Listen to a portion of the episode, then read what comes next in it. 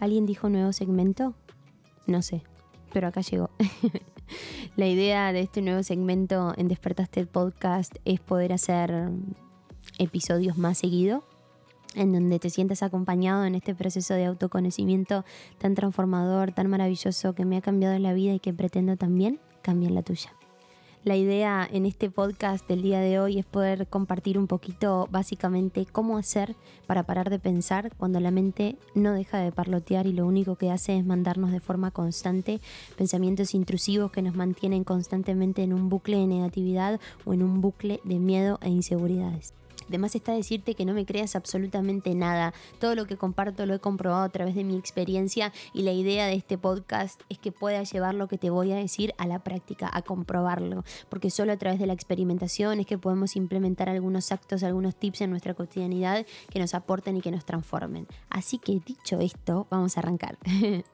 Quiero ir directo al grano. La primera cosa que hay que hacer desde mi perspectiva cuando los pensamientos no paran de llegar es bajarlos a tierra.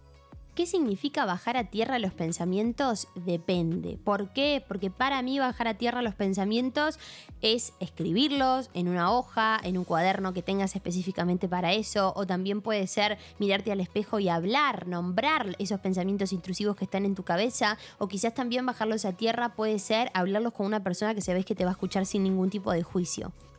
Eso es lo que significa para mí bajar a tierra los pensamientos. Obviamente, quizás al inicio pon en práctica este primer tip que te di, experimentalo y demás, pero también ten en cuenta y sentite absolutamente libre de encontrar tu forma, de encontrar tu modo de bajar a tierra los pensamientos.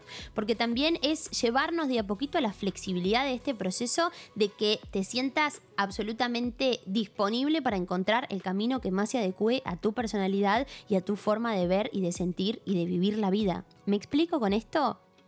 Porque también a veces en este proceso de desarrollo personal, hoy en día hay tantas personas dedicándose a esto que todas te dicen, hacelo así, hacelo de esta forma. Y yo lo que te quiero transmitir es, sí, quizás hay algunas formas de llevar a cabo algunas cosas que te resulten fáciles, pero encontrá tu manera. Porque cuando vos encontrás tu manera, haces tuyo el proceso. Y no estás transitando el proceso de otro, sino que estás transitando el tuyo propio. Y eso es lo mágico, de entender que sos el creador de tu camino. Lo segundo que me ha funcionado muchísimo y te lo quiero compartir, quizás ya sabes que soy fan de las afirmaciones y los decretos, quizás no. En caso de que no lo sepas, eh, amo los decretos porque lo que nos permiten es de alguna forma transformar el subconsciente y quitarnos aquellas creencias limitantes y rígidas para poder implantar dentro de nosotros creencias más empoderantes y alineadas, alineadas perdón, realmente eh, con el presente que queremos transitar, ¿verdad? Ahora, la frase que a mí me ha funcionado muchísimo es la siguiente estoy en control.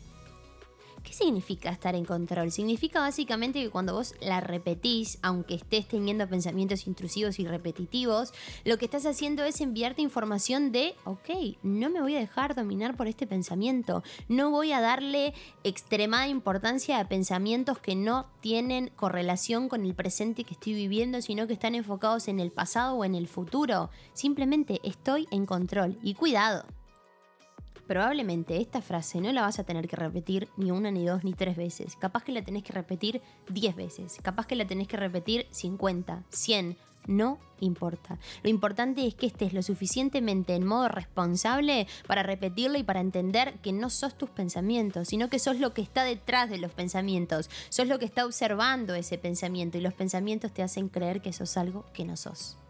¿Me expliqué con esto?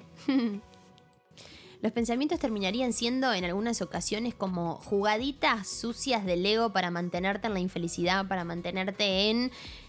No cambies tu vida, si total, no vas a poder. Mira todas las cosas malas que te pueden llegar a pasar. Y la tercera, distraete distraete aunque te cueste, aunque digas, no, es imposible distraerme cuando estoy en ese modo de eh, no me siento en control. Sí, es posible. ¿Qué tenés que hacer para distraerte? Lo que quieras, bailar, saltar, correr, gritar, lo que quieras. Imagínate, un día estás teniendo todos estos pensamientos y llevas a cabo estas tres acciones que te dije en este podcast de recién. No sé si vas a cortar con todos los pensamientos, pero lo que sí te puedo asegurar es que el foco automático que tu mente estaba teniendo de negatividad, de limitación, de parálisis, de incertidumbre, se frena y te empieza a enviar pensamientos distintos. Ahora, la práctica hacia el maestro. Entonces te recomiendo que esto lo tengas presente medio que a diario, porque no sabes cuándo la mente te va a empezar a mandar esos pensamientos repetitivos e intrusivos. ¿Me explico? Lo que se necesita para transformar los pensamientos en realidad es la predisposición mental de hacerlo y de realmente salir del victimismo que te generan los pensamientos en sí mismos y entrar en un modo de responsabilidad que sin juzgarte, sin martirizarte, te haga entender que sos tú quien está en control y que en realidad sos la persona que está observando los pensamientos, no sos los pensamientos.